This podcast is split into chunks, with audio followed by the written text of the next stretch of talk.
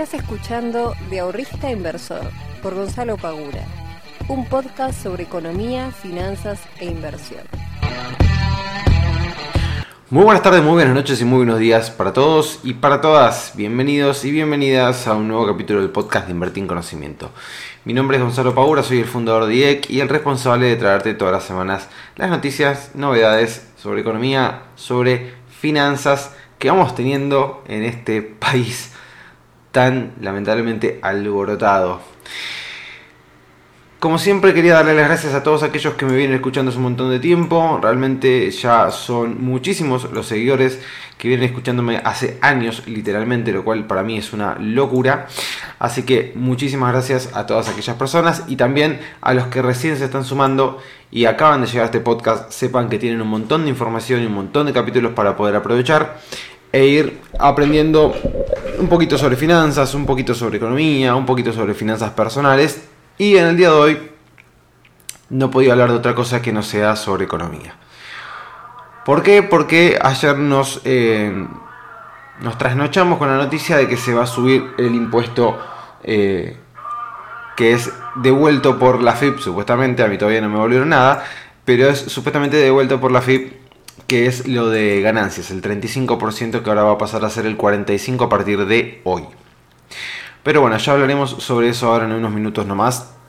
Este, y sobre cuáles son las perspectivas y panoramas mientras pasa el muchacho chatarrero por la puerta de mi casa que, que compre sillas. Este, ¿Qué está pasando hoy en el mercado? Tenemos obviamente un mercado bajista. Em, dado que se conoció el dato de inflación de Estados Unidos, que fue el más alto en 40 años, con un 9% de inflación en Estados Unidos, lo que hizo que el Standard Poor's en el día de hoy abriera cayendo un 1,36%, que todavía está quedando en una zona interesante. Justo ayer hicimos la charla de, ¿cómo se llama?, de análisis de mercado con los chicos de la comunidad, con los chicos de la academia Estuvimos analizando un poquito de los mercados norteamericanos, el local y el de criptomonedas.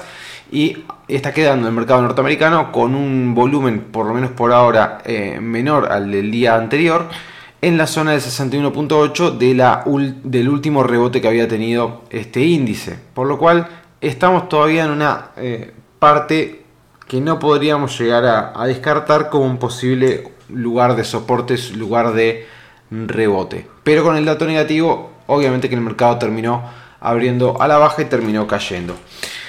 Por el lado de eh, Bitcoin lo tenemos rebotando, por suerte. Eh, veníamos de un Bitcoin que estaba cayendo en estos últimos dos días, pero ahora se está posicionando por encima de los 20 mil dólares. Hoy estaba por debajo, hasta hace un ratito nomás. Eh, y ahora cuando abro la compu me encuentro con la grata sorpresa de que está subiendo y está quedando eh, por encima de los 20 mil dólares, que es un precio que viene soportando bastante bien en los últimos, eh, desde, sí, un, mes casi aproximadamente. Más o menos un mes que viene oscilando entre los 22, los 18 y los 20 es más o menos la media en la cual se viene moviendo. Había testeado hace poquito los 19.000 nuevamente, es la eh, octava vez que toca los 19 mil dólares y a partir de ahí vuelve a subir. Así que esperemos que esta sea una zona de soporte fuerte como para poder eh, ver de una vez por todas eh, al mundo de las criptomonedas en alza. hay algunas que se han posicionado más alcistas que otras, por ejemplo es el caso de Matic que viene teniendo una, un rebote muy interesante desde su mínimo de un 102%, la verdad que viene subiendo bastante bien viene subiendo bastante, bastante bien. Em, que hoy estaba, hoy estaba bajista y se terminó dando vuelta y se puso alcista. Otra que viene rebotando bastante bien y que tiene un movimiento muy prolijito es AVE. No sé si la conocen, pero es una moneda que se viene moviendo bastante bien. Había tenido un rebote del 64%, luego volvió a caer, llegando hasta la zona del 61.8 y desde ahí rebotó un 48% más. Por lo cual ese impulso del 48% tranquilamente, yo la verdad lo vi tarde, pero tranquilamente se podría haber tradeado porque llegó a la zona del 61.8, la convalidó en cuatro oportunidades distintas, hizo un despegue con mayor volumen, así que estaba muy muy linda para meter algún trade ahí y tratar de aprovechar por lo menos una parte de esa, de esa suba, ese 48% que viene rebotando hasta el día de hoy. Así que, ah, y por el lado de, de, Argentina, del Merval, también, obviamente que entre la noticia del dólar y lo que está pasando en Estados Unidos, viene cayendo. No es un montón, ha recuperado bastante de lo que perdió en el, de lo que viene perdiendo en el día de hoy, pero viene retrocediendo luego de haber hecho una suba bastante interesante del 28% en tan solo 9, eh, tan solo perdón, 11 días, que serían 9 días hábiles. Em, así que por el momento no hay demasiado movimiento en Argentina, pero lo más probable es que si si no rebota en la zona de 97.145, vaya directamente a la zona de 93.165. Ayer estuvimos hablando un poquito también sobre esto y sobre cómo se podría haber aprovechado esta, eh, esta suba, por ejemplo, del Merval, mediante el uso, solamente de lo que es Price Action y el análisis técnico de las... Eh, ¿Cómo se llama? En este caso el Merval. Así que el panorama es este, gente. Merval por el momento alcista en pesos, pero en dólares sabemos que se viene quedando eh, en una posición bastante mala. Eh, Estados Unidos por el momento sigue siendo bajista, Bitcoin por el momento sigue siendo bajista y no hay grandes eh, indicios que digan, che, esto terminó, va a venir un rebote fuerte a partir de ahora. Todavía no tenemos nada que nos pueda llegar a decir esto. Así que bueno, seguimos con un mercado mayoritariamente bajista y con una situación, en nuestro caso, en el caso de Argentina, en el caso local, bastante compleja realmente. Eh, ayer de vuelta nos enteramos de que iban, la FIP anunció de que iba a haber un incremento en lo que es la tasa que se viene cobrando por aquellos gastos que son con dólar tarjeta, que recordemos que tenemos el 30% de lo que se llama impuesto a dólar solidario y el, 40, y el 35% que era la parte de, eh, de ganancias. Bueno, ahora eso va a pasar a ser del 45%. O sea, se sube un 10% más, lo que está dejando un dólar tarjeta de 236 pesos, si no me equivoco era, em, por sobre los 222 más o menos que podíamos eh, tener días previos antes de la noticia, 223, una cosa por el estilo. Em, esto no solamente es eh, un manotazo abogado nuevamente, sino que deja ver, y cada vez es más obvio para aquellos que no lo quieren ver, de que la situación está realmente muy complicada, muy complicada.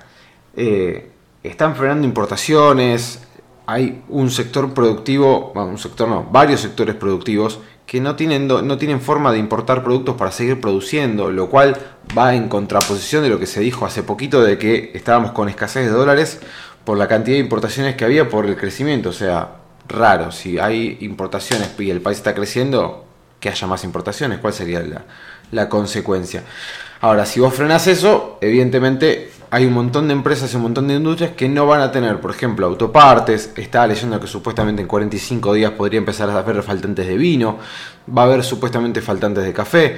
Bueno, un montón de cuestiones que son todas trabas por el faltante eh, que tenemos de dólares. Esto que le hacen de la suba del 45% es otra vez una forma de desalentar el uso de las compras en el exterior con tarjeta de crédito. Ni más ni menos. Eh, lo cual algunos piensan, uy, me va a aumentar Spotify, me va a aumentar Netflix. Pero la realidad, por ejemplo, yo les cuento en lo que a mí particularmente me va a impactar es en, las, en los pagos, por ejemplo, de las, de las publicidades de mi negocio. O sea, yo para poder promocionar mi negocio, aparte de las redes sociales, de todo lo que puede llegar a ser orgánico, eh, yo pago publicidad para poder tener mayor visualización y demás. Todo eso lo pago en dólares. ¿Por qué? Porque lo estoy pagando a Facebook. ¿Sí? Básicamente o a Google Ads o lo que fuere. Entonces a mí directamente también me impacta siendo que estoy haciendo uso, en este caso, de esos dólares para poder eh, generar eh, un emprendimiento. Y esto obviamente no, va a afectar, no me va a afectar solo a mí. La gran mayoría de los emprendedores en Argentina que están empezando su negocio, que están recién, no sé, se pusieron un, este, un negocio de, venta de ropa o de fotografía o de, no sé, de personal trainer y quieren publicitar todo su negocio y quieren pagar publicidad, esto también les afecta y también les impacta. Y los que estamos emprendiendo no tenemos la capacidad de decir, ah, bueno, me subís un 10% más, bueno, yo voy mañana y subo los precios un 10% más. No, no funciona así. Este, pero nosotros nos comemos el golpe automáticamente. O sea, yo el mes que viene ya sé que voy a tener que pagar más. Ya está. Eh, entonces, esto no repercute solamente en esas pequeñas cuestiones, sino, o sea, no hay una discriminación de decir, bueno, esto entra para Spotify, para Disney, este, Disney Plus, eh, no sé si se llama Disney Plus, creo que sí, o Star Plus, o HBO, o lo que fuere, sino que afecta a un montón de cosas que también son productivas, o sea, que no solamente le están pegando por la parte de las importaciones a pymes y empresas grandes, sino que también a emprendedores muy pequeños que recién están comenzando, también les impacta y esto obviamente que les afecta. Y no solamente afecta a esto, sino que también la inflación está afectando un montón. Para que, o sea, para que se den una idea de la locura en la cual estamos viviendo y la que estamos cada vez naturalizando más y que no debería ser así, la cantidad de tipos de cambio que estamos teniendo realmente es insólita. Eh, tenemos los, el llamado, por ejemplo, eh, dólar cripto, el dólar MEP, contado con liquidación, el dólar solidario, eh, el dólar tarjeta, el dólar mayorista, el dólar CDR, porque ahora mucha gente, al otro día había leído una nota que decía, no, existe, ahora existe el dólar CDR, no existe hace un montón de tiempo. El tema de los CDRs es que si ustedes se ponen a hacer la conversión del precio de cada uno de los CDRs de manera individual, ustedes pueden llegar a encontrar discrepancias entre lo que podés llegar a conseguir en dólares haciendo la compra-venta de Apple en pesos y luego venderlo en dólares, que quizás haciendo con Walmart. No sé si me explico. Por ejemplo, yo compro eh, de Apple para luego, en pesos para luego venderlo en dólares. Bueno, cuando yo hago la cuenta, cuando yo agarro el precio en dólares y el precio en pesos, lo divido y hago la cuenta, me da un tipo de cambio, supongamos, de 283. ¿Sí? Ahora, cuando hago lo mismo, pero con, no sé, Amazon, en vez de darme 283, me da 281. Cuando lo hago en Walmart, me da 278. Bien, entonces, dependiendo de cuál yo tome, puedo llegar a conseguir un tipo de cambio más barato o más caro. Entonces hay muchos, muchas personas que están tratando de hacer, este, hacerse de dólares y tratan de buscar, bueno, cuál es el CDR que me puede llegar a dar el dólar más barato. Entonces ahora también se habla mucho del dólar CDR. Entonces teníamos el solidario, el oficial, el mayoritario, el cripto, el, dólar que funciona con los CDRs, este, el MEP, el Blue. Eh, bueno, es una locura realmente como estamos viendo es realmente una locura eh, que haya tantos tipos de cambio y todo esto. Eh, y hoy estamos hablando también con los chicos de la comunidad y yo les decía que lo que más me... A mí lo que más me tenía este, asustado, por decirlo de alguna manera, eh, o intranquilo, era el tema de la inflación. Porque si ustedes empiezan a ver las estimaciones, realmente son escandalosas. O sea, se están estimando inflaciones por encima del 70-80% en el año. Y hay quienes dicen este, que puede llegar al 90% en el año. O sea, es, un, es descabellado, sinceramente. Pensar en una inflación del 90% anual no me entra en la cabeza. O sea, desde que empiezo, desde que trabajo, por decirlo de alguna manera, desde que tengo edad para empezar a trabajar, eh, nunca, jamás me imaginé que podía llegar a darse eh, un panorama de una inflación de casi el 100% en un año. Ya el 50 es, una enormidad. Y ahora, este, si nos dicen que vamos a tener un 50 en año, nos pondríamos contentos. O sea, imagínense la locura en la cual estamos viviendo, que si hoy a la a Betakis, que es la nueva ministra de Economía, le dicen, che, si yo te digo que de acá a fin de año cerrás el 2022 con el 50% de inflación, la mina agarra la virome, te firma, pero sin dudarlo un segundo. O sea, si alguien le dice, si vos me firmás ahora, yo te aseguro que de acá a fin de año, el 2022, lo terminás con un 50% de inflación. Seamos firma, seamos agarra la lapicera, pero se, corta un dedo y lo firma con sangre, olvídate. Eh, a ese nivel de locura hemos llegado, que el 50% hoy es un panorama exitoso en el 2022. Y el tipo de cambio, que estuvo muy planchado durante varios meses, se ha acomodado a lo que venía pasando con la inflación en este primer semestre. Que yo hace bastante que vengo insistiendo, en algún momento los precios se terminan acomodando y el tipo de cambio es un precio más. Que se te va a terminar acomodando contra la inflación. Y se terminó acomodando. Y lamentablemente siempre se termina acomodando de la peor manera, que es decir, se termina acomodando dando saltos. Y los saltos siempre generan más preocupación, angustia, eh, problemas, porque uno tiene que salir a ajustar determinadas variables. Eh, siempre se produce con saltos. Y estos saltos son problemáticos. Y ahora tenemos un tipo de cambio que entre junio y lo que va de julio te sube más de un 30%. Y se te, se te acomoda la inflación. Y si las proyecciones de inflación son reales, si las proyecciones de inflación se terminan dando así, no tendríamos que extrañarnos si el tipo de cambio termina diciembre en 400 mangos. O sea, si yo tengo una inflación de casi el 90%, que el tipo de cambio se vaya a 400, no debería extrañarnos demasiado. Y hoy me preguntan, che, ¿el, dólar bajará un poco en las próximas semanas, en los próximos días? ¿Que ahora está a 2.80? Si la inflación sigue así, que el dólar esté a 400 pesos en diciembre no sería extraño. Y usted dice, no, pero eso es una locura que el dólar esté a 400 pesos. Sí, también me decían que el dólar, que, que, que era una locura que el dólar esté a 40 cuando en el 2018 estaba a 20 pesos. Y yo le decía, miren que esto puede seguir subiendo, ¿a cuánto se puede? Y no sé, capaz que a 40. No, pero ¿cómo 40? Si está a 20, es una locura que se vaya a 40. Y hoy está a 280. Y yo te digo que va a estar 400, me decís, no es imposible, ¿cómo va a estar 400? Y el día que esté 400 te voy a decir, se va a ir a 600 y me vas a decir, no, ¿cómo se va a ir a 600? Está a 400. Y así es, es una constante. Es una constante, es una constante destrucción del poder adquisitivo, tanto por inflación o por tipo de cambio. Este, por lo cual, a nosotros como argentinos, y siempre cuando pasan estas cosas y sale el tipo de cambio y todo esto, que aparece el fantasma del corralito, ¿no? También, es un fantasma que no puede, no puede dejar de aparecer siempre que pasan este tipo de cuestiones.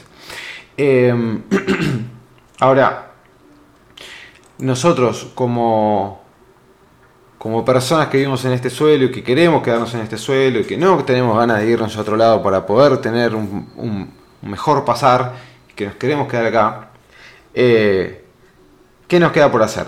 Bueno, lo primero que nada es saber que el peso, nos guste o no nos guste, seamos patriotas o no de nuestro país, amemos a nuestro país, lamentablemente nuestra moneda eh, hoy en día no la quiere nadie.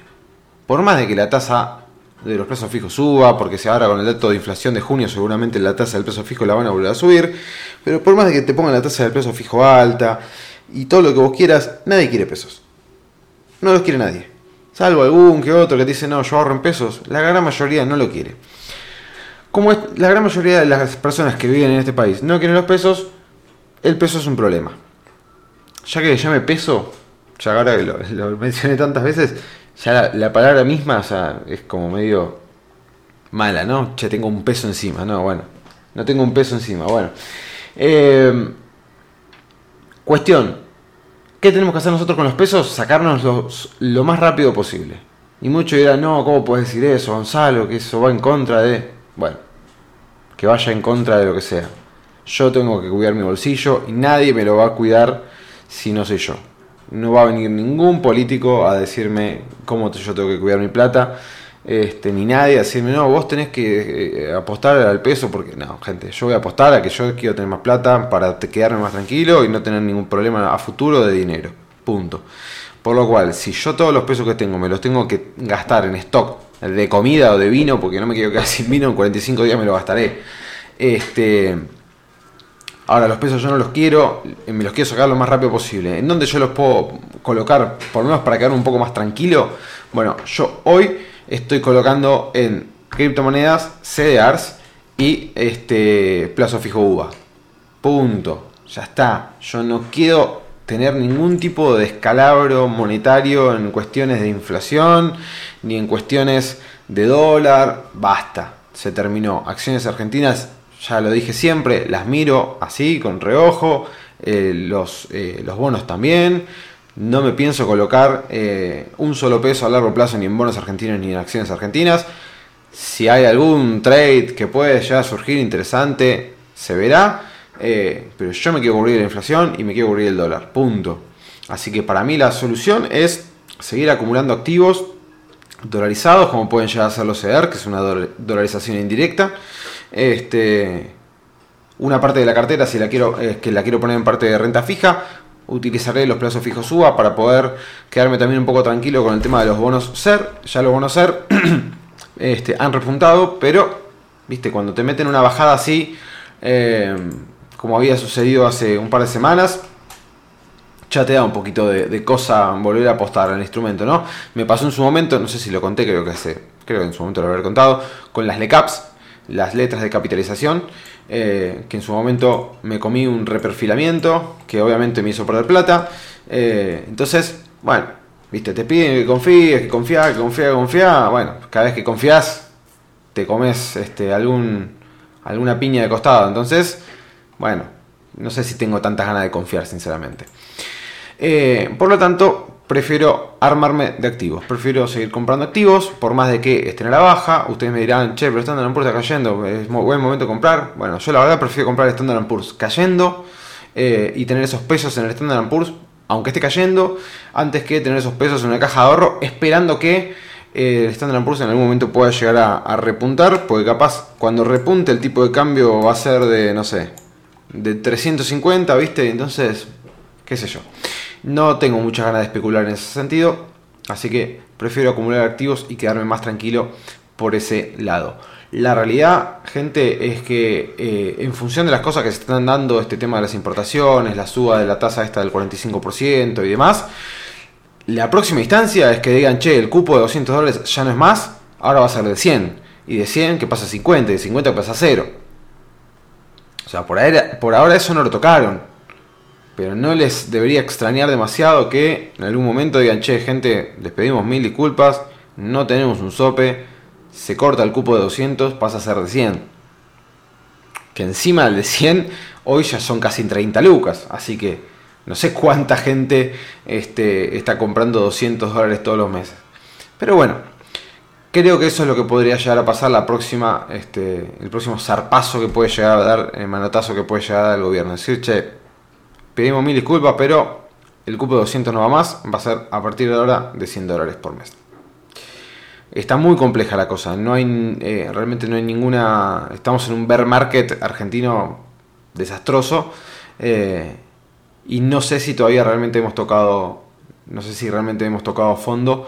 Yo veo la calle también bastante tranquila, más allá de algunas este, movilizaciones piqueteras y demás, pero no veo una movilización eh, desde las personas que sea espontánea, sin ningún tipo de partido, sin ningún saliendo a reclamar si loco esto no se aguanta más, esto es un desastre, eh, hagan algo, este, porque no, no se puede seguir, no se puede vivir en un país con un 90% de inflación, es una locura. No existe en el mundo. O sea, literalmente eh, somos de los países más inflacionarios del mundo. O sea, en el mundo, que el problema de la inflación se ha resuelto en la mayor cantidad de los países, nosotros seguimos siendo de los top 3 de los países más inflacionarios del mundo. No se puede creer. Teniendo todas las posibilidades, teniendo los recursos, teniendo los terrenos, teniendo la gente, la calidad de educación, eh, la UBA sigue siendo una, de las universidades más importantes, eh, teniendo una cantidad de personas con una capacidad impresionante para seguir generando. Somos eh, el país con más empresas unicornios per cápita de toda Latinoamérica. No con más empresas unicornios, sino con más empresas per cápita. Eso quiere decir que hay mucha gente muy inteligente, con ganas de apostar y con ganas de crear empleo, este, y nos sigue yendo mal. Es una cosa impresionante. Pero bueno, perdonen si ha sido bastante pesimista este podcast. Em, pero honestamente y de corazón, se los digo, me duele eh, lo que nos está pasando. Me duele profunda, profundamente lo que, lo que nos está tocando eh, vivir en este, en este hermoso pero despelotado país. Así que bueno, gente, nos veremos la próxima semana. Espero que con buenas noticias eh, y un podcast un poquito más arriba. Les mando un fuerte abrazo y que tengan un lindo fin de Chao.